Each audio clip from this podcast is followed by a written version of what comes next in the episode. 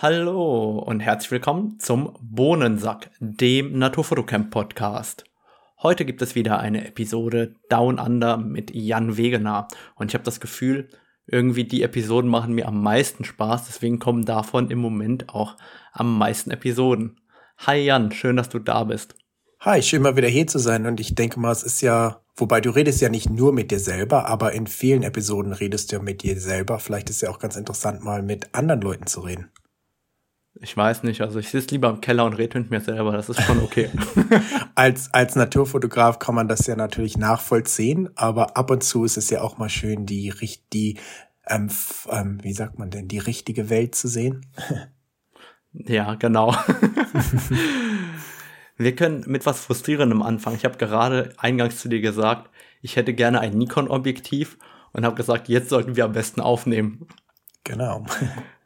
Weil Nikon bringt ja jetzt, äh, oder angekündigt ist schon lange, aber langsam sollte es lieferbar werden, das 40 mm Blende 2,0 raus. Und mit äh, irgendwie 170 Gramm und 82 Euro empfinde ich das tatsächlich als ein Objektiv, das die Probleme, die wir beide ja äh, besprochen hatten letzte Woche, doch durchaus als äh, Lösungsansatz, sowohl was die Kompaktheit als auch die Lichtstärke angeht, glaube ich, dass das eine ganz coole Linse geworden ist wenn da die Qualität stimmt und der Autofokus, dann wäre das doch sehr interessant und eigentlich die perfekte Lösung zu dem Problem, was wir hatten. Super, dann schicke ich dir eine Bestellbestätigung für die Z9 mit dem ganz kleinen Objektiv mit 170 Gramm. Das wird bestimmt ein wenig affig Na, aussehen. Eine Z9 habe ich ja, die lebt ja sogar mit mir in dem Haus, gehört zwar nicht mir, aber die habe ich schon zur Verfügung. Das reicht also, wenn du mir nur das Objektiv schickst. Wie, äh, Du, du wohnst mit einem Nikon-Fotografen zusammen und du hast noch nie was davon erzählt? Ich wohne seit einiger Zeit mit einem Nikon-Fotografen zusammen. Ich bin quasi ein anonymer Halb-Nikon-Shooter. Ich finde, wir sollten uns wirklich mal Gedanken über deine Umgangsform machen. da ist vielleicht das alleine im Keller doch besser, oder? das kann, kann schon so sein. Nee, aber der hat die jetzt gerade erst bekommen und ist ganz aufgeregt. ich frage mich immer, warum äh, die Fotografen unter sich immer so viele Witze über die Marken machen. Ich glaube, in anderen Bereichen ist das nicht der Fall. Ich glaube, das ist halt, weil es halt eine Marke gibt, die so viel besser ist als alle anderen und da müssen halt die anderen dann immer das kompensieren sozusagen. Ja, genau. oh Mann. Ich hatte da ja kann sich ja jetzt dann jeder selber überlegen, welches die beste ist. Genau, ich denke, das ist, ist ein fairer Deal. Jeder darf jetzt überlegen, seine Marke ist die beste und darf sich damit am besten fühlen. Genau. Ich finde das ein guter Start. ja, ich habe heute tatsächlich schon mit einem Service telefoniert und zwar mit meinem Kaffeemaschinenhersteller. Ähm, ich trinke ja so gerne Espresso und habe einen Siebträger hier. Und dann habe ich da angerufen und habe gesagt, ich habe schon wieder das gleiche Problem wie damals, als die Maschine ausgetauscht worden ist. Also die haben tatsächlich die Maschine einmal komplett getauscht. Und dann hat er erstmal in sein System geguckt und gesagt, ja, die ist jetzt schon ein halbes Jahr aus der Garantie raus und hat mir da wirklich ewig lang probiert zu helfen. Dann hat er festgestellt, also er weiß jetzt auch nicht mehr, was das ist, weil das ist im Handbuch nicht beschrieben, aber ich soll mal noch den Entkalkungsmodus nochmal durchlaufen lassen und dies und er ruft mich morgen nochmal an, ob es jetzt geht und wenn nicht, tauscht er die Maschine nochmal aus, obwohl wir außerhalb der Garantiezeit sind und tatsächlich äh, nach allen Sachen, die ich jetzt mit ihm gemacht habe und allen Modi, die ich durchgespielt habe, äh, geht wieder alles so, wie es sein soll. Ähm, aber ich muss einfach sagen, wirklich ein vorbildlicher Service, ähm, der hier tatsächlich außerhalb der Garantiezeit nochmal äh, meine Kaffeemaschine getauscht hätte. Also ähm, ich habe ihm auch gesagt, ich will lieber alles mit ihm ausprobieren, bevor wir eine Kaffeemaschine tauschen, weil ich das für nicht nachhaltig äh, empfinde, weil an sich funktioniert sie ja halbwegs, aber wir haben jetzt tatsächlich eine Lösung gefunden und äh, da muss ich sagen, Chapeau, dass der Service sich so viel Zeit am Telefon genommen hat und äh, so freundlich zu mir war. Da hat also der alte Trick, ziehen Sie bitte mal den Stecker aus dem Router aus der Wand, doch mal funktioniert. Ja, also das habe ich als allererstes gemacht. Ich habe sogar den ganzen Tag das Ding aus dem Strom gezogen gehabt. Wir haben Resets durchgeführt, wir haben entkalkt, wir haben gereinigt, ach keine Ahnung. Wir, wir haben alles gemacht, was man mit diesen äh, drei Tasten auf der Kaffeemaschine alles machen konnte, bis auf dem Siebträger. Ich glaube, äh, die meisten fühlen sich äh, beleidigt, wenn man den Siebträger als Kaffeemaschine äh, bezeichnet. Aber ich, ich bin da ja nicht so. Ich äh, hab das Ding ja nur, weil ich so gerne Espresso trinke. Ich trinke gar keinen Kaffee, von daher kann ich da jetzt nicht groß zu beitragen in der Kaffeemaschinenwelt und deren ähm, Maintenance. Das kann ich mir gar nicht vorstellen. So bei mir, so zwischen 5 Uhr und 6 Uhr morgens habe ich in der Regel schon vier Espresso getrunken und dann den ganzen Tag nicht mehr. Aber so mo morgens äh, fröne ich dann der Kaffeeleidenschaft und liebe dieses Aroma. Also zwischen 5 und 6 Uhr morgens schlafe ich in der Regel. Also ist, äh, im Moment so bei mir echt die Aufstehzeit, so zwischen fünf und sechs stehe ich ohne Wecker auf in der Regel, aber ich gehe auch viel früher schlafen als du. Ich liege ja meistens irgendwie um neun Uhr oder zehn Uhr im Bett, von daher. Bei dir ist es ja jetzt irgendwie halb zwölf, um die Uhrzeit würden ja. mir die Augen zufallen. Bei mir ist jetzt erst neun, aber in der Regel fängt bei mir so der Abend dann erst an und ich mache auch ab und zu Projekte mit Leuten in Amerika. Das ist im Moment jetzt halt hier relativ schwierig, weil neun Uhr morgens in New York mit den Leuten, denen ich zusammenarbeite, die ist halt hier Mitternacht. Und dann, bis die alle mal so bereit sind, ist dann immer so halb, halb eins, eins. Und ja, da wird's dann schon manchmal spät und dann geht's am nächsten Morgen doch irgendwann auch wieder früh raus. Da wird man dann manchmal etwas müde, aber kann man halt nicht ändern, die Zeitverschiebung. Da muss ich sagen, bin ich beeindruckt von dir. Ich selber muss ja sagen, immer wenn ich schon auf einen Geburtstag gehe, ähm, denke ich mir so, oh nee, muss ich jetzt wirklich bis um zwölf wach bleiben, dann noch gratulieren, dann bin ich ja vor zwei nicht im Bett, wie soll ich das aushalten? ja. Wir haben heute aber noch mal ein Thema mitgebracht. Ähm, wir wollten uns über das Thema Fototaschen, Fotorucksäcke austauschen und ähm, was wir da benutzen. Und jetzt kommt eine Frage, die dich auf dem kalten Fuß erwischen wird, weil du die nicht vorbereitet hast, weil wir haben vorher extra noch äh, die ganzen Namen gegoogelt. Aber die Frage ist, wie hat das denn angefangen? Erinnerst du dich noch, was du so für vor zehn Jahren für Rucksäcke im Einsatz hattest? Also erstmal muss ich sagen, hier ist es ziemlich heiß, also habe ich eigentlich zwei recht warme Füße. Aber ich kann mich wirklich noch daran erinnern, weil ich in Sachen Rucksack sehr lange nicht mehr aktiv war und eigentlich mein erster Rucksack mich, glaube ich, die letzten zehn Jahre begleitet hat.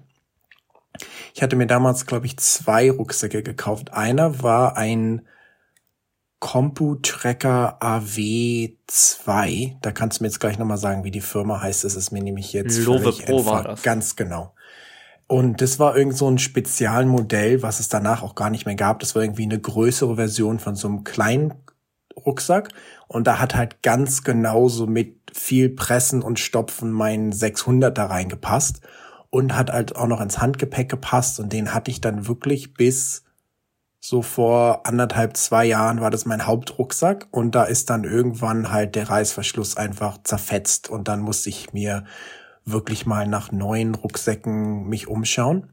Ist der an der Seite geplatzt, der äh, Reißverschluss? Der ist nach zehn Jahren an der Seite einfach aufgeplatzt, weil ich immer das 600 da da reingesteckt habe und da war es dann zu viel irgendwann da muss ich sagen, du stopfst nicht fest genug, weil ich habe ja den Fototracker AW2 von Lovopro gehabt, zweimal.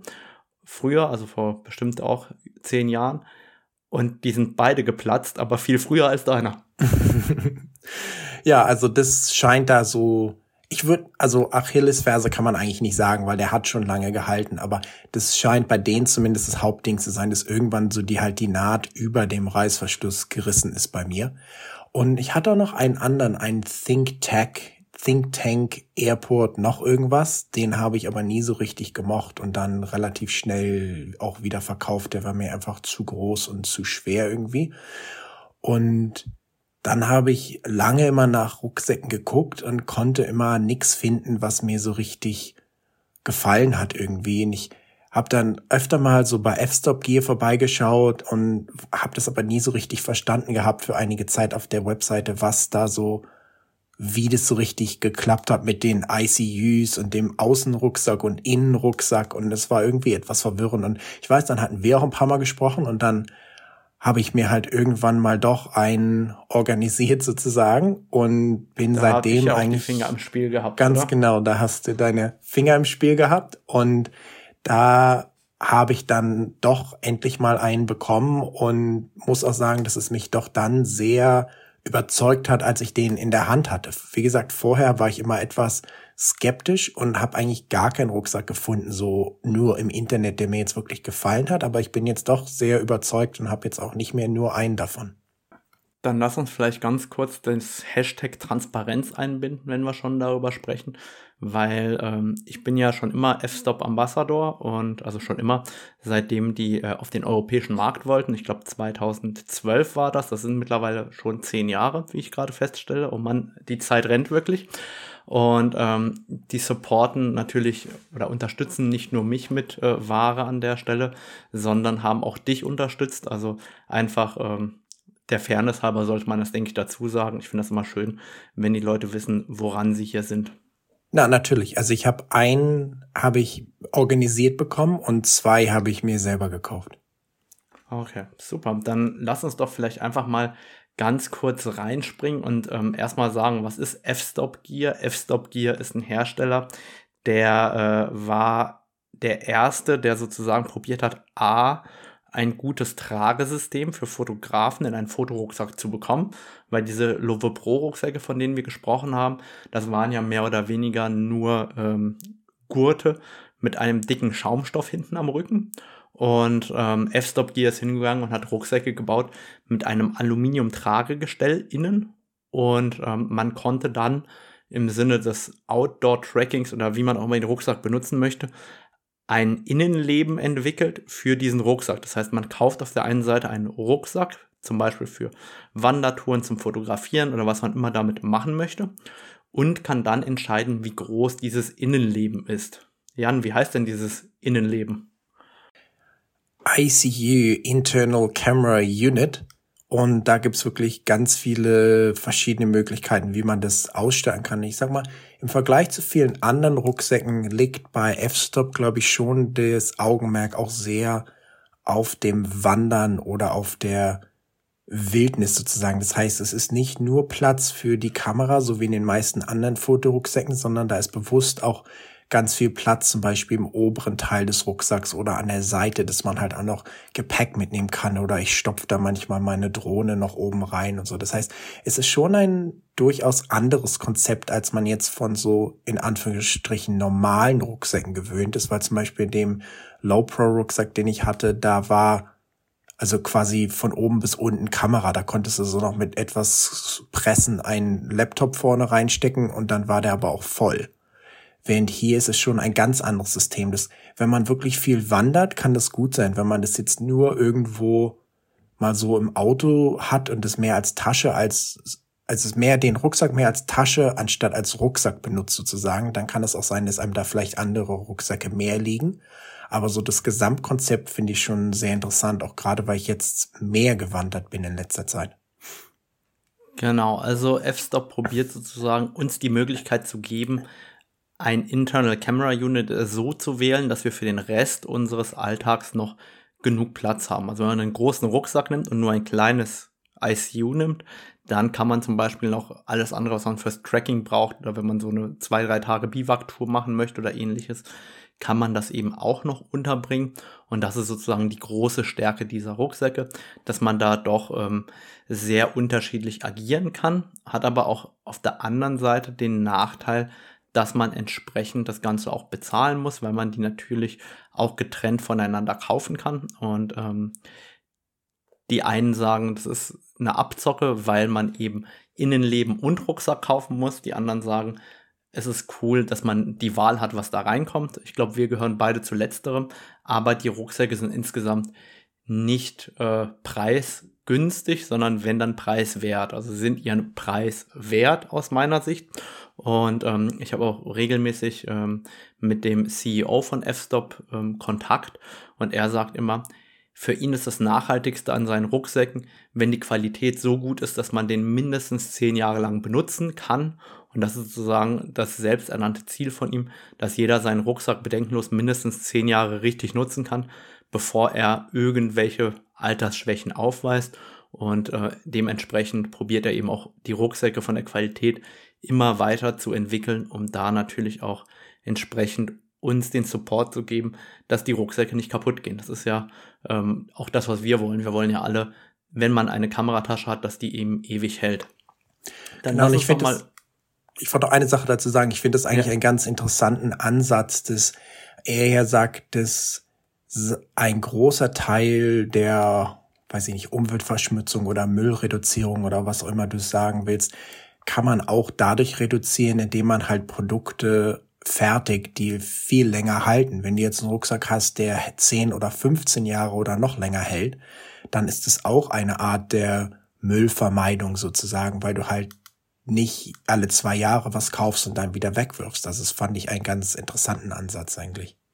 Ja, also wir, wir diskutieren ja wirklich regelmäßig und ähm, ich finde den Ansatz auch gut, weil auf der einen Seite, wenn man das dann rechnet, wie viele Rucksäcke oder Fototaschen viele Fotografen so im Jahr oder über die Jahre hinweg kaufen, im Verhältnis dazu, wenn man einen Rucksack hat, der wirklich einen guten Fit hat und dann äh, hält er halt 10 oder 15 Jahre.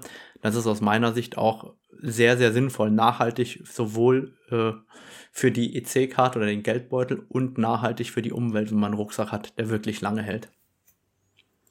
Ja, in dem Fall. Also ich bin, es ist ja für alle besser sozusagen. Es ist ja eigentlich das Anti-Profit-Konzept, weil man muss ja schon sagen, dass einige Firmen auch gerade so Hightech-Firmen, sage ich mal, schon immer so darauf schielen, dass man doch immer ab und zu mal oder relativ schnell wieder updatet, weil der Akku nicht mehr funktioniert oder ein neues Modell kommt oder weil halt was kaputt geht. Und da finde ich das eigentlich für uns Kunden ein sehr, ähm, es fehlt mir wieder das deutsche Wort, erfrischenden Ansatz, dass man mal was hat, was auch lange hält. Finde ich auch super. Und nutz gerne deine Anglizismen. Wir mögen deine schöne Aussprache sehr gerne. also lass uns vielleicht rübergehen zu den ähm, Bags, die du benutzt. Also, dass du mal sagst, welche Rucksäcke nutzt du. Dann kann ich sagen, welche ich benutze. Und dann können wir noch darüber sprechen, überhaupt, warum wir ausgerechnet diese Konstellation haben. Ich bin da ja immer noch am, am rumprobieren sozusagen. Mein erster Rucksack war der Saka, sag ich mal, wenn man das so ausspricht, in 70 Liter. Schuka, keine Ahnung. Schuka. Wahrscheinlich auch wieder, je nachdem, wo man lebt, spricht man das auch wieder anders aus. Sagen wir mal Schuka. 70 Liter mit der Extra Large Camera ICU innen drin. Und da passt auch wieder mit Quetschen ein 600er rein sozusagen bin ich auch ganz zufrieden. Es passt auch noch 100 bis 500 da rein, eine zweite R5 Extender und noch eine andere Linse. Und oben kann ich auch ohne Probleme zum Beispiel noch meine Mavic 2 Pro reinmachen mit Reservebatterien und kann auch noch ein paar Jacken und was was ich reinstopfen und dann auch noch ein Stativ an jede Seite ranmachen. Also da, es wird dann schwer, aber es lässt sich noch relativ gut tragen und das, da kriege ich sozusagen alles rein. Das Einzige, was mich etwas stört, ist dass wenn ich bei dem 600er, je nachdem wie rum ich das in den Rucksack mache, spüre ich die Sonnenblende manchmal an meinem Rücken. Das heißt, da muss ich immer etwas, je nach, etwas rumschütteln, rumbiegen, bis, weil, wie gesagt, ein 600er mit Sonnenblende ist sowieso der Rucksackkiller schlechthin eigentlich, weil die eigentlich nie hoch genug sind sozusagen, dass es ohne Probleme reinpasst da habe ich zwei Killer-Features für dich oder zwei gute Lösungsansätze. Lösungsansatz Nummer eins ist, lass die ähm, Stativschelle immer offen und dann kannst du quasi 600er, wenn du es reinstopfst, ja wunderbar die Streulichtblende so auf die Seite drehen, also ganz objektiv, ähm, dass du diesen, ähm, die, diese Schraube, die dir immer im Rücken wehtut, kannst du dann sozusagen auf die Seite drehen und den Stativfuß kannst du auch auf die Seite drehen. Deswegen ist bei mir die Stativstelle sozusagen immer aufgedreht im Fotorucksack. Und der zweite Game Changer, also ich benutze selber auch den äh, Shuka oder Suka oder wie auch immer wir ihn aussprechen sollen, in 70 Litern total gerne, ist mein Butter- und Brot-Rucksack mit dem gleichen ICU, das der Jan auch benutzt, also das ähm, X-Large ICU. Ich habe noch äh, eine erste, eine Master Cine ICU, also noch bevor die heutige raus ist. Damals war die noch schmal, das war ein Vorserienmodell. Die habe ich auch noch hier rumliegen, aber die ist leider nie auf den Markt gekommen. Und mein Trick ist, ich erweitere diesen Rucksack um eine Nevin Pouch. Also Nevin Pouch ist sozusagen eine Seitentasche, die sehr robust und ziemlich wasserdicht ist. Und da habe ich immer eine R5 mit angesetztem 100-500er auf der rechten Seite sozusagen am Hüftgurt hängen, weil dann habe ich innen im Rucksack viel mehr Platz und äh, am Hüftgurt habe ich immer schussbereit das 100-500 und kann im Notfall einfach nur aufmachen und die Kamera mit dem 100-500 rausholen. Und das ist für mich echt ein Gamechanger, weil A, es verteilt sich schöner vom Gewicht vorne hinten und B, habe ich das 100-500er immer griffbereit mit einer R5. Ja, das klingt ja eigentlich schon mal ganz gut. Muss ich mir gleich mal angucken. Kann man die noch kaufen, diese Pouches, von denen du gerade gesprochen hast? Ja, die, die ist relativ neu am Markt. Die hatten früher hatten die ähm, erstmal solche. Genau, die hatten am Anfang Barrels gehabt. Und die alten Barrels, ich habe noch ein altes Barrel, die waren super, weil die waren anders konzipiert als die aktuellen Barrels. Das heißt, es waren sozusagen Objektivköcher, in die früher ein 70-200 mit angesetzter Streulichtblende reingepasst hat. Und früher hatte ich auf der einen Seite immer die Extender und auf der anderen Seite das 70-200. Und dann kamen die neuen ähm, Barrels, die ich nicht gut finde, ähm, weil dort sozusagen 70-200 oder 100-400 mit Streulichtblende eben nicht mehr reingepasst hat. Und dann kam dieses äh, Nevin raus und von dem Nevin bin ich ein riesiger Fan, weil es einfach nur eine Tasche ist, die man im Endeffekt an den Hüftgurt anbringen kann, wo aber eben das 100-500 mit der zweiten R5 Platz findet. Das spart super viel Platz im Rucksack auf der einen Seite und ist eben immer schussbereit. Und wenn ich dann so Touren mache auf Helgoland, wo ich einfach nur rüber auf die andere Insel, auf die Düne gehe zum Beispiel, dann nehme ich oft einfach nur dieses kleine Täschchen mit, das 100-500 und eine R5 und einen Ersatzakku in der Hosentasche und kann dann tagsüber einfach damit fotografieren gehen und der ganze Rucksack kann einfach äh, im Hotel oder äh, in der Ferienwohnung bleiben. Das finde ich eigentlich äh, total sexy und angenehm. Deswegen absolute Empfehlung an der Stelle. Das muss ich mir direkt zulegen, glaube ich. was magst du denn gerne an diesem Rucksack, wenn wir ja beide den gleichen haben und was gefällt dir nicht so gut? Ähm, eigentlich mag ich nach einiger Zeit alles. Ich sag mal, man hat sich so ein bisschen dran gewöhnen müssen. Man muss sich eigentlich schon an dieses Konzept gewöhnen, dass es halt nicht nur Fotorucksack jetzt ist, sondern ein Wanderrucksack mit Fotoeinsatz sozusagen. Nachdem ich mich dann aber daran gewöhnt hatte, da hat es mir schon sehr gefallen, dass du halt wirklich für alles eine Tasche hast sozusagen. Du hast dort oben lauter Sachen, da kannst du Messer reinpacken und Putztücher und was auch immer man braucht. Also das, das gefällt mir wirklich sehr. Was ein Nachteil ist in einer gewissen Weise, der, dieser, ah, was war Alurahmen oder was es war, ist natürlich gut. Es macht es manchmal schwierig, sage ich mal jetzt selbst so ein 600er manchmal reinzustecken, weil der halt doch relativ eng ist. Da muss ich auch gleich noch dazu sagen, das war ein guter Trick, den hattest du mir auch erzählt, dass man, wenn man diese ICU bekommt, als erstes erstmal den Deckel abmacht sozusagen. Du ziehst da den Einsatz raus und rollst dann den oberen Deckel zusammen, so dass man dann, dass der nicht mehr im Weg ist. Das heißt, wenn man den Rucksack jetzt hinlegt, kann man den einfach aufmachen und gleich an die Kamerasachen ran und du hast dann nicht irgendeinen so komischen Deckel, der immer im Weg ist sozusagen. Das haben sie jetzt sogar nochmal verbessert, glaube ich. Äh, zumindest mein letztes ICU, das ich gekauft habe. Ähm, da gibt es diesen Deckel nicht mehr so, wie der vorher war. Also früher war es so, dass man dort einen Schaumstoff rausholen kann und den Deckel rollt man ein und legt ihn unter das ICU, damit man sozusagen nur einen Deckel beim Rucksack hat und nicht zwei, die nervig rumbaumeln. Und bei den neuesten ICUs ist es so, ähm, dass man den Deckel komplett abmachen kann. Also dass der Reißverschluss sozusagen richtig einmal drumherum geht und man den ganzen Deckel einfach äh, daheim rum äh, hinlegen kann. Und ich sehe die auch immer bei mir, weil ich nicht weiß, wo ich die ablegen soll, damit ich die wiederfinde, liegen die bei mir immer oben auf den Ordnern drauf im Regal. Das heißt, wenn ich aufs Regal gucke, sehe ich die da liegen. das war auch bei mir beim Umzug so, wo ich dachte, oh, was mache ich denn jetzt mit diesen ganzen Deckeln? Aber naja, und wie gesagt, also das, wenn man sich dran gewöhnt hat, ist es wirklich gut. Und das andere, was mir halt gefällt, dass du den halt immer, dass der sich von Natur aus immer auf die Vorderseite legt sozusagen und du auch von hinten rangehst an den Rucksack oder von der Innenseite sozusagen, dass du halt quasi den dort aufmachst, wo dein Rückenteil ist. Das heißt, das Rückenteil wird nie so nass oder dreckig, wie das halt bei vielen anderen Rucksäcken der Fall ist. Das gefällt mir auch sehr. Und ja, insgesamt bin ich jetzt sehr zufrieden damit. Also das, ich versuche immer noch jetzt noch ein paar, ich, deshalb habe ich jetzt auch ein paar andere noch so die idealen Größen für mich zu finden, weil das ist immer schwierig, das im Internet abzuschätzen, sage ich mir auch gerade mit den größeren Linsen und dann auch mit den kleineren Linsen. Da habe ich mir auch noch ein paar andere gekauft, aber da können wir ja gleich noch drüber sprechen. Was genau, gefällt genau. also dir denn? Ich muss auch sagen, ich finde an diesem Rucksack auch also ziemlich viel sehr perfekt. Also ich habe den auch seit Markterscheinen im Einsatz und äh, nutze ihn sehr, sehr gerne. Was, also eigentlich gibt es nichts, wo ich sagen würde, das gefällt mir nicht gut. Was ich sehr gut finde, ist, dass man so viele Möglichkeiten hat, Dinge daran außen noch zu befestigen. Und ich habe zusätzlich noch diese Pro Stripes im Einsatz. Das ist für dich in Australien vermutlich uninteressant. Ähm, ich liebe das aber im Winter, gerade wenn ich Bergtouren im Winter mache. Dann, ähm, das sind solche Gurte, die man außen noch anbringen kann. Und dann habe ich oft meine ganzen wattierten Klamotten, also noch eine wattierte Überhose, die ich über die Winterhose anziehen kann und noch eine wattierte Jacke, die ich quasi über die normale Jacke anziehen kann, also wenn man wirklich lange in der Kälte ausharren will.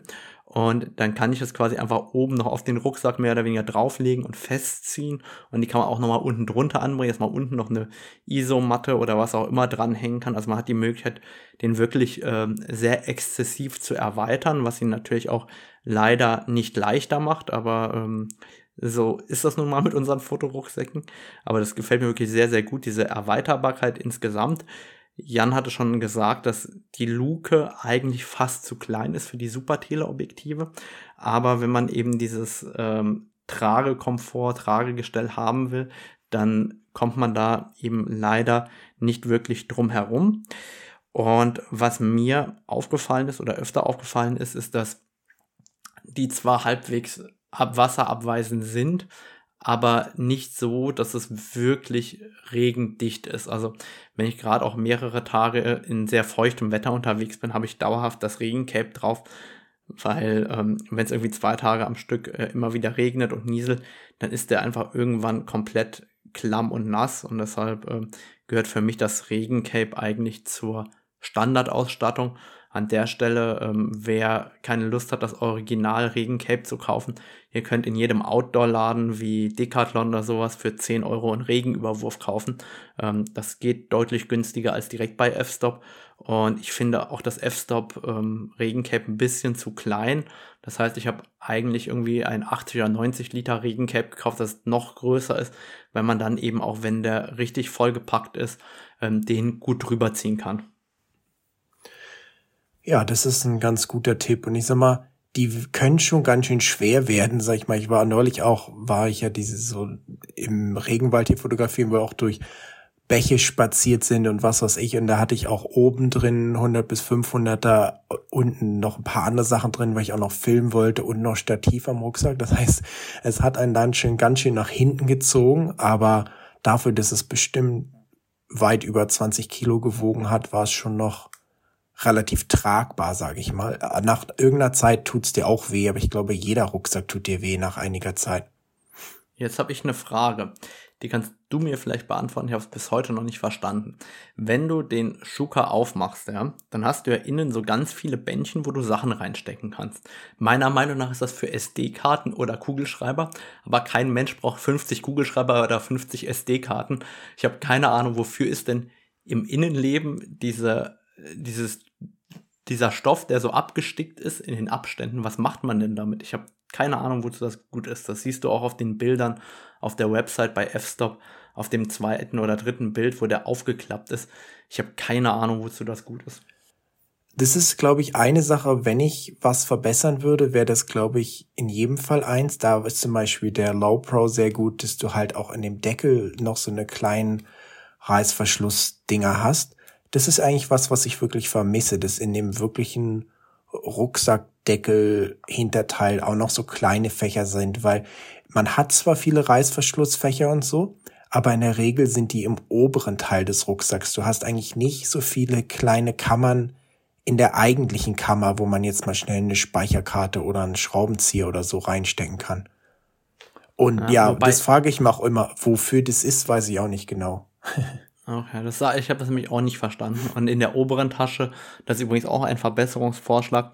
Ich hatte da früher immer Werkzeug drin, aber bei mir war spätestens nach einem Monat tragen dann quasi dieses Fach löchrig, weil zwischen äh, Super-Tele-Objektiv und äh, Schraubenzieher quasi das Fach war und dann äh, hat das Werkzeug das immer aufgeschürft und dann habe ich das irgendwann freilassen müssen, weil äh, anscheinend das Supertele so daran gerieben hatte, dass äh, das nicht gut war und dann habe ich ähm, allen meinen Zubehör Krimskrams oben reingestopft. Ja, also ich sehe gerade auch noch eine ganz interessante Variante, die mir gar nicht so bewusst war. Ich stecke da oben einfach immer nur die Drohne rein, aber jetzt auf der Webseite haben sie auch gerade noch eine von den kleinen ICUs im oberen Teil. Also das quasi der im Rucksack ist eine vertikal und dann haben sie oben noch eine ICU horizontal reingelegt. Da werde ich mir gleich nachher auch nochmal angucken, was das ist, weil das könnte auch noch eine Möglichkeit sein für mich, das noch etwas stabiler oben zu gestalten. Ja.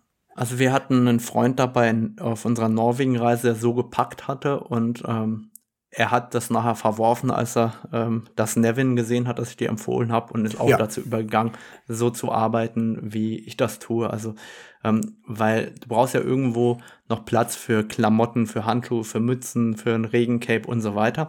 Und das liegt bei mir alles oben auf dem ICU drauf und quasi diese zusätzliche Kamera, die hängt halt vorne, weil man dann eben die Möglichkeit hat, auch die ganze Zeit drauf zuzugreifen, weil ansonsten wird es gerade in kälteren Ländern echt problematisch äh, mit dem ganzen Verstauen der zusätzlichen Klamotten.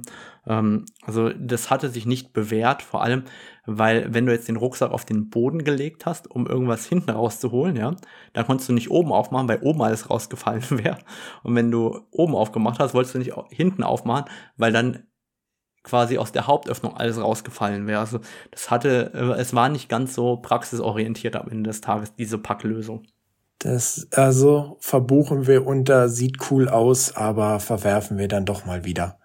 Vielleicht funktioniert das dann, wenn du quasi irgendwie was getrenntes hast. Wenn du sagst, du hast oben die Drohne mit, äh, mit der Fernbedienung und so, keine Ahnung, was man da so braucht, ähm, und du machst oben Drohne und äh, unten Foto, dann kann das sehr gut funktionieren, glaube ich. Aber wenn du halt sagst, okay, ich will jetzt nur eine, der, der hatte beide Kameras oben drin, da hatte oben zwei oder drei Kameragehäuse drin und die Objektive quasi normal drin. Und dann hatten wir das Problem, dass wenn der halt eine Kamera mit einem Objektiv bestücken wollte, musste er quasi immer beide Seiten offen haben. Und dann ist immer auf einer Seite was rausgeputzelt. Also es war nicht so, äh, nicht so geschickt gepackt. Also da mussten wir dann auch gucken, wie man das äh, sinnvoller hinbekommt.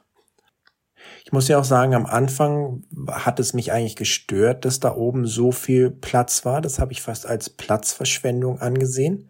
Aber ich muss jetzt doch sagen, dass inzwischen habe ich das wertschätzen gelernt, weil man dadurch, ich habe ja doch manchmal früher wirklich noch einen zweiten Rucksack fast mitnehmen müssen, weil ich halt noch andere Dinge mitnehmen wollte, außer meiner Kameraausrüstung. Während das muss ich halt jetzt nicht mehr. Das heißt, da bin ich schon sehr von überzeugt. Und selbst in dem kleinen Rucksack, den ich jetzt habe, da passt 100 bis 500er mit Kamera rein. Und wenn ich wirklich die Drohne richtig reinstopfe, passt die auch noch in den oberen Teil rein. Das heißt, es ist ein wirklich kleiner Rucksack, wo alles, was man braucht, reinpasst sozusagen. Da bin ich eigentlich schon, war ich sehr von überrascht und muss ich auch sagen, das ist eigentlich mein Lieblingsrucksack inzwischen. Ja, also ich habe, ich muss auch ehrlich sagen, wenn ich keinen Platz mehr habe im Rucksack, dann lege ich oft einfach noch irgendein Objektiv, so ein 135er oder so, einfach noch oder das 180er Makro. Ich habe, das lege ich einfach noch oben auf das ICU drauf. In den Bergen letztes Jahr wollte ich unbedingt noch das 200 mm 2,0 dabei haben, neben dem 2,8 400er und habe dann echt einfach das äh, 2,0 200er in so ein Buff-Halstuch reingewickelt und habe das noch oben drauf gelegt äh, und bin so marschieren gegangen, weil äh, ab irgendeinem gewissen Punkt überschreitet dann äh, die Leidenschaft, die Vernunft, dann stopft man alles mit Objektiven voll. So war es bei mir auch, wo ich neulich unterwegs war, hatte ich auch wirklich alles mit. Da habe ich dann oben 100 bis 500er und eine R5 oben reingelegt und habe dann halt ein paar andere Objektive unten reingemacht. Und ja, also da gibt's schon unendlich viele Möglichkeiten. Damit sollten wir vielleicht immer noch über ein paar andere Modelle reden. Hast du denn immer F-Stop gehabt oder war noch was anderes bei dir vorher der Favorit sozusagen? Also ich bin tatsächlich damals 2012 war das wie gesagt äh, auf F-Stop umgestiegen. Also ich war bis dato mit Love Pro vor allem unterwegs gewesen. Da war ich aber auch nicht so ganz happy. Und dann hat tatsächlich damals über einen Outdoor-Hersteller, der Klamotten herstellt, äh, Paramo, die machen ähm, nachhaltige Klamotten in England, mit denen ich früher äh, auch viel zusammengearbeitet habe ist F-Stop auf mich zugekommen. Die haben irgendwie die Möglichkeit gesucht, so richtig auf den europäischen Markt zu kommen. Und so bin ich irgendwie ähm, an F-Stop rangekommen. Die haben damals äh, mich tatsächlich mit angesprochen und seitdem bin ich wirklich äh, fest bei F-Stop, weil ich auch so zufrieden bin. Also ich äh, bin da super happy mit.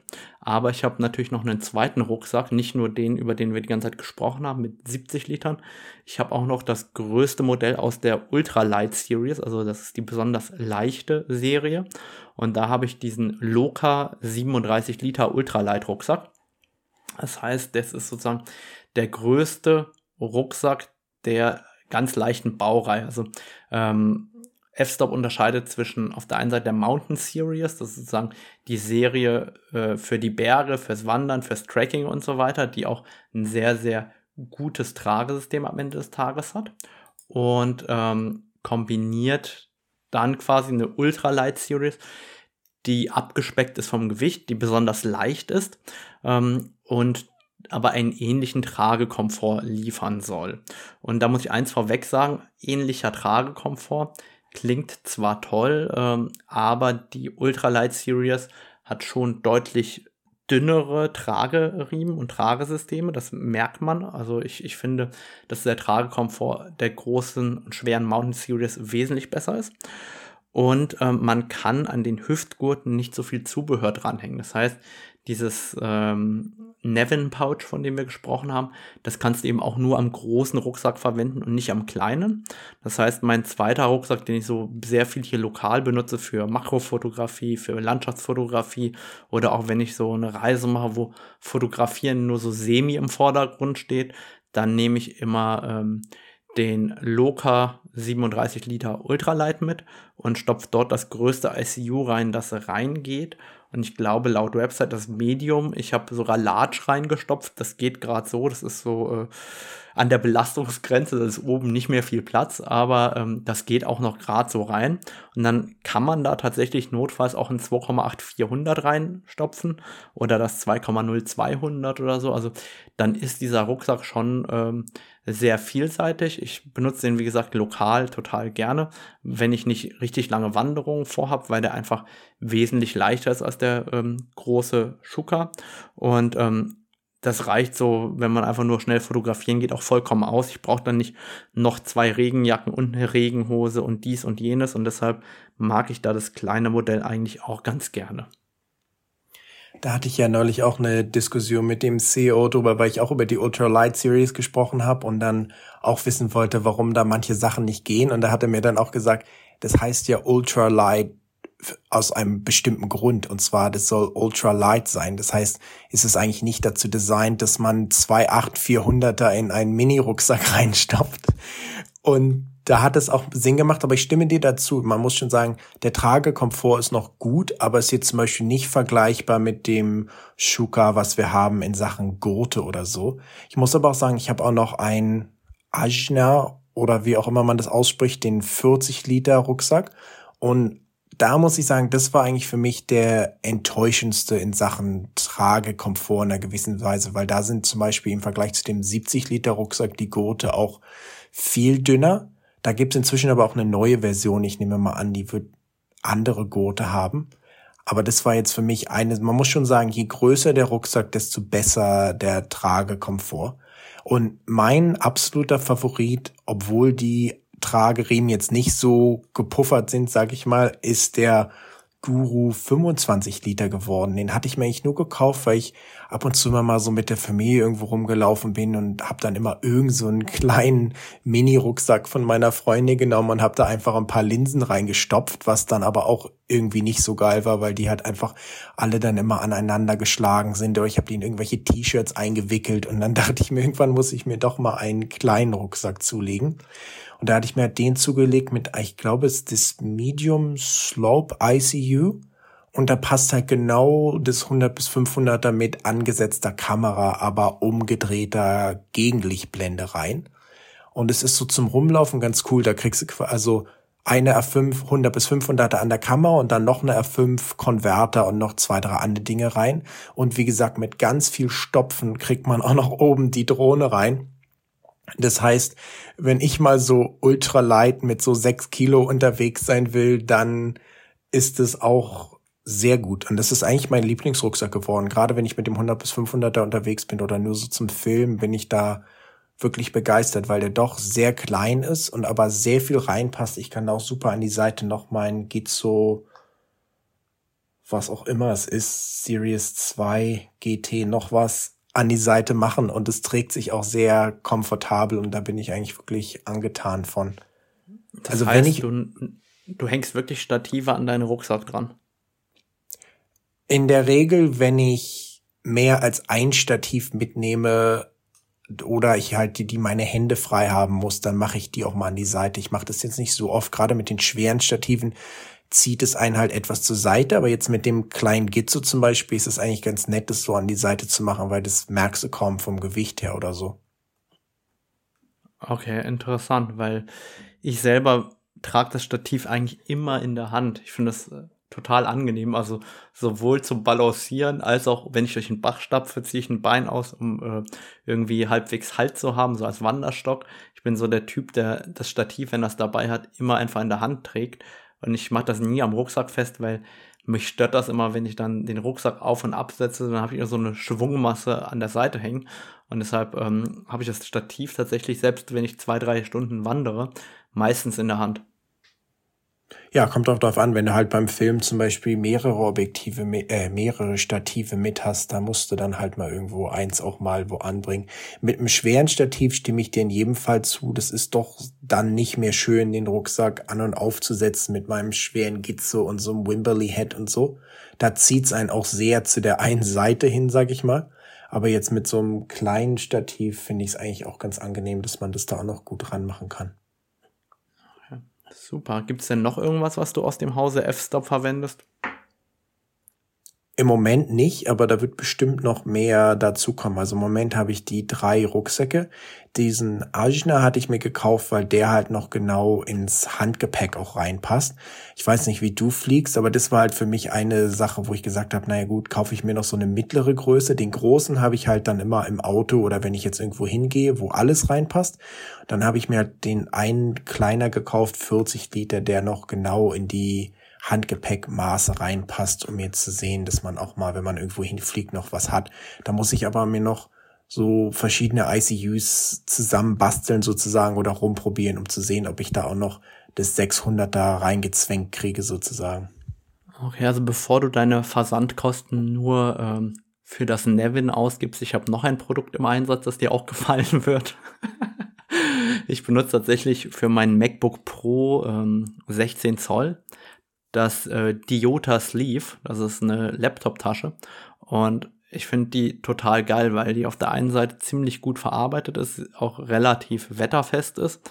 Und da passt halt genau das MacBook rein. Du kannst vorne ein Ladegerät reinmachen und vielleicht noch ein, zwei andere Kabel. Also ich habe da mal so ein äh, Multifunktionsladegerät mit äh, zwei USB-C-Kabeln und äh, einem Lightning-Kabel drin sozusagen.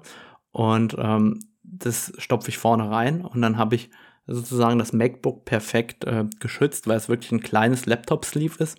Es hat aber gleichzeitig oben sozusagen noch einen Henkel, wo du das quasi einfach in der Hand tragen kannst, wenn du irgendwo, äh, keine Ahnung, ins Café läufst oder sonst irgendwo läufst. Ich habe keine Ahnung, wo du es rumläufst, aber man kann es halt quasi einfach in der Hand tragen und gleichzeitig ist es so kompakt, dass du es auch genauso einfach in den Koffer reinwerfen kannst oder ähm, an der Seite in den F-Stop-Rucksack reinstopfen kannst. Also ich mag dieses ähm, Laptop-Sleeve wirklich sehr, sehr gerne, hätte ich nicht gedacht, aber ähm, ist für mich, weil ich, ich kenne sonst diese kompakten Sleeves, haben nie eine Handschlaufe. Und wenn ich nur von A nach B laufe, zum Beispiel, weil ich äh, bei einem Kunden war oder so, dann will ich ja meinen Laptop nicht nur mit den Fingerspitzen greifen, sondern braucht diese Trageschlaufe. Aber wenn du halt so eine normale Laptop-Tasche hast, dann ist die meistens groß und fett. Und äh, die hier ist sozusagen ähm, das Minimum an Henkel und Zubehör, was geht, aber das Nötigste und dadurch eben auch äh, klein und kompakt. Also habe ich wirklich äh, super gerne im Einsatz. Ja, klingt gut. Und was machst du, wenn du jetzt mal irgendwo hinfliegst? Das hatten Hast wir schon andiskutiert, dass ich anders fliege als du. Und zwar, ich fliege tatsächlich immer mit dem ganz großen Rucksack. Und ähm, ich nehme am Flughafen, am Terminal sozusagen, ähm, das ICU raus. Also ich nehme dann den Deckel vom ICU natürlich mit und äh, wenn ich mein Gepäck aufgebe, nehme ich sozusagen das komplette ICU oben aus dem Rucksack einfach raus und lege den Rucksack zusammengeklappt einfach ähm, oben in meiner äh, in meinen Koffer oder in meine Tasche oben rein und ähm, gebe den quasi mit auf den Rucksack und nehme nur diese äh, das ICU mit äh, als Handgepäck.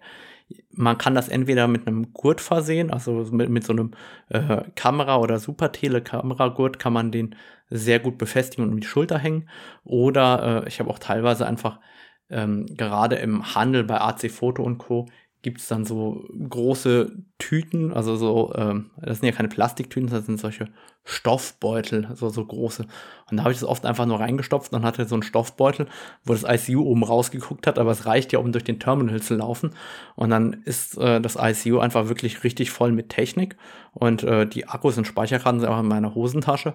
Und ähm, dann fliege ich quasi nur mit dem ICU. Und wenn sich da jemand drüber beschwert, dann nehme ich halt das 400er mit angesetzter R5 raus und sage, das ist dann meine Kamera und der Rest ist Handgepäck und ähm, hatte auch noch nie Probleme äh, mit den Maßen meines XL-ICUs in irgendeiner Form beim Fliegen. Das geht eigentlich echt ähm, super gut. Das ist sehr interessant, weil das klingt schon etwas dubios, wie du da dein ICU über den Flughafen zerrst. Da hätte ich gedacht, dass da doch der eine oder andere mal sagt, was ist denn das für eine Geschichte? Und das ICU selber, das ist stabil genug, sagst du auch mit dem etwas labbrigen Deckel, das ist jetzt kein Problem. Boah, also für mich war es noch nie ein Problem. Also ich stapel dann oft auch die Objektive übereinander oder die Extender. Also ich nehme da irgendwie noch zwei, drei äh, kleine Tücher oder sowas mit und wickel die da ein. Aber ich bin da nicht so äh, ganz penibel, was das angeht. Aber es geht ohne Probleme. Also manchmal kriegt das mal eine leichte Schlagseite in irgendeine Richtung. Aber das geht normalerweise schon. Ja, das ist ja interessant. Muss ich vielleicht mal ausprobieren. Das könnte auch eine interessante Lösung sein, einfach gar nicht. Also mittlerweile fliegen viele meiner Freunde so, also auch äh, mit, mir zusammen sind die schon so geflogen und das geht eigentlich immer problemlos, weil es ist einfach nur ein kleines schwarzes Ding. Ähm, nur je nach Flughafen, äh, momentan haben die oft ein Rad ab, da musst du wirklich äh, jedes Objektiv noch aus dem ICU rausholen. Den reicht da nicht, dass du nur das ICU aufmachst, sondern musst du jedes Objektiv rausholen und in äh, und umladen, damit sie sich alles angucken können. Aber ansonsten ist es normalerweise sehr unproblematisch, so zu fliegen, finde ich.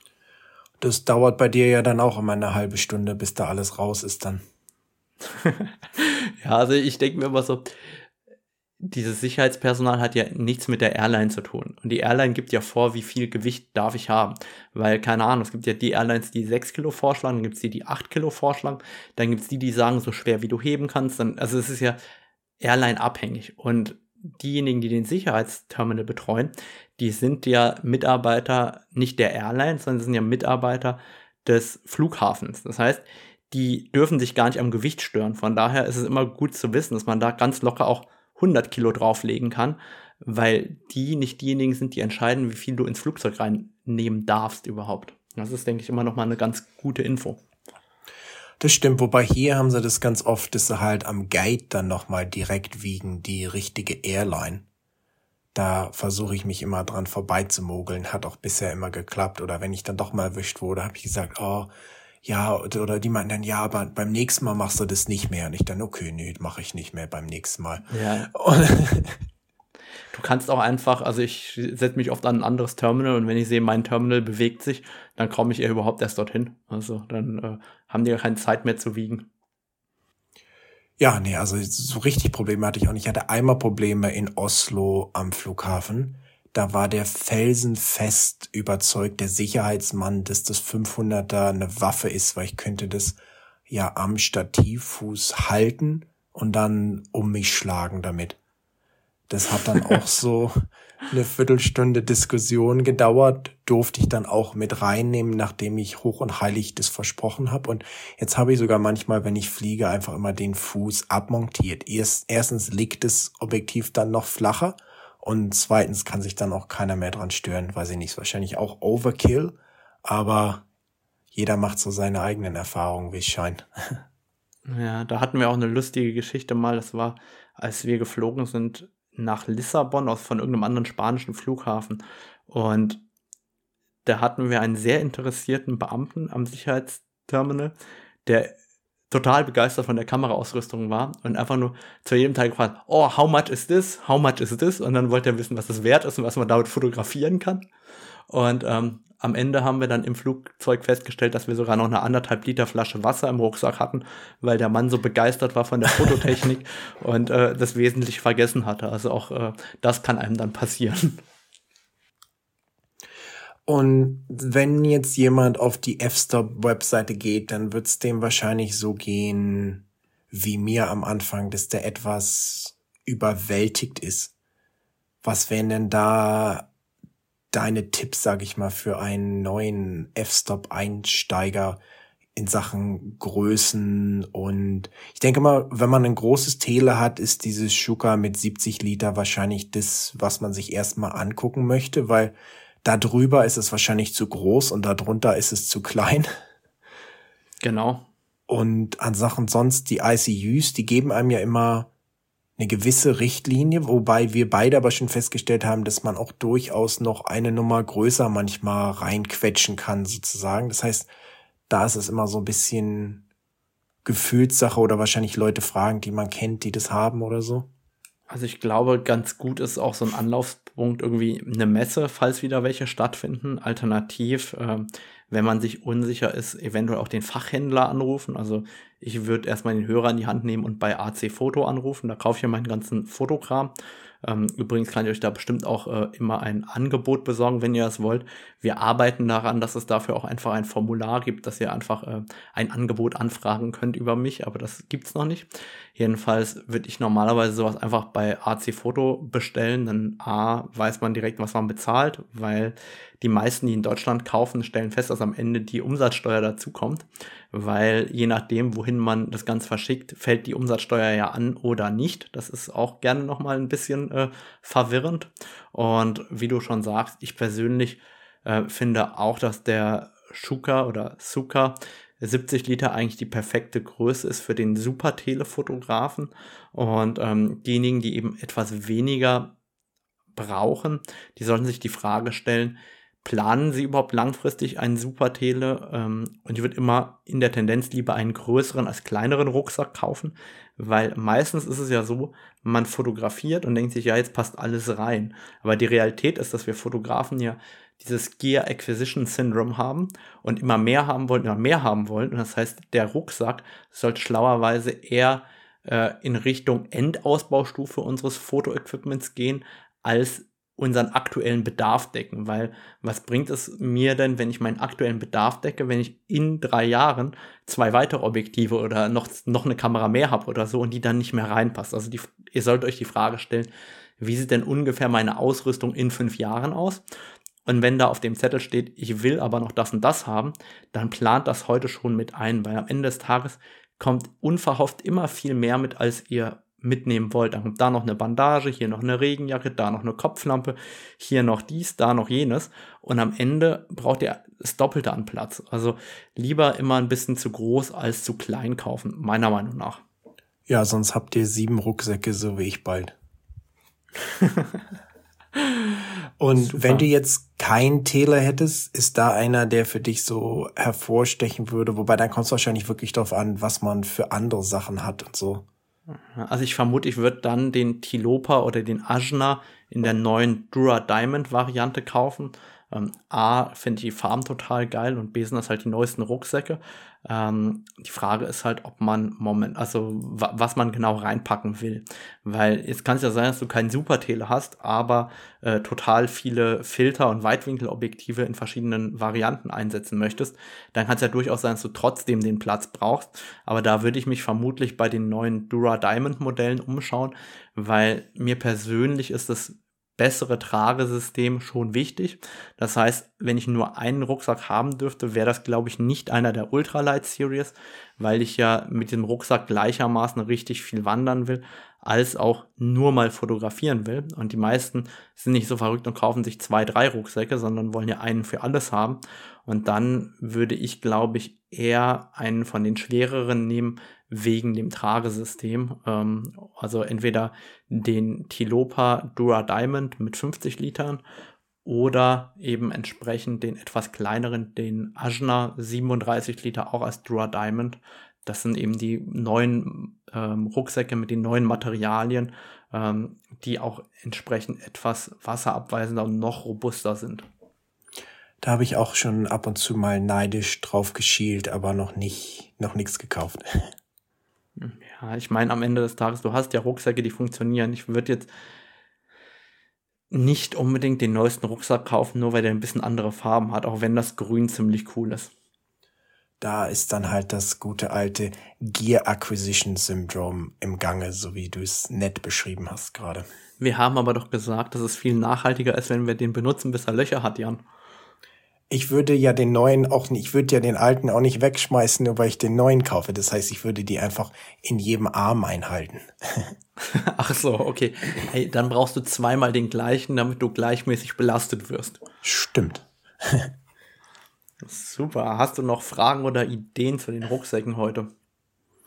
Ich denke, wir haben das eigentlich schon ganz gut besprochen. Gibt es noch irgendwelche anderen, die du gesehen hast, die dir gefallen oder wo denkst, du denkst, das sah ja ganz gut aus. Ich hatte ja früher immer eine, eine, ein, für meine ähm, Real Estate Photography, also die Häuser, die ich fotografiert hatte, da hatte ich ja immer eine 10 Bar, so eine Shoulder Bag.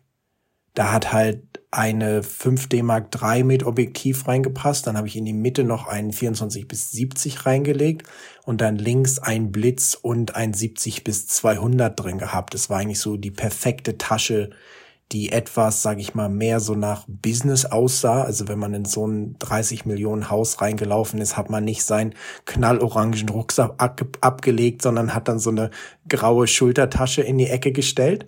Und die hat mir eigentlich immer einen guten Dienst geleistet. Am Ende ist die aber auch völlig zerfallen. Da sind die ganzen Karabiner abgegangen und so. Ich habe die auch nicht sonderlich gut behandelt. Aber das war zum Beispiel noch eine Tasche, die ich wirklich sehr gerne benutzt habe und auch jedem empfehlen würde, der eigentlich nur mal so durch die Stadt gehen will und einfach so ein kleines System mitnehmen möchte. Da war ich eigentlich auch sehr angetan von.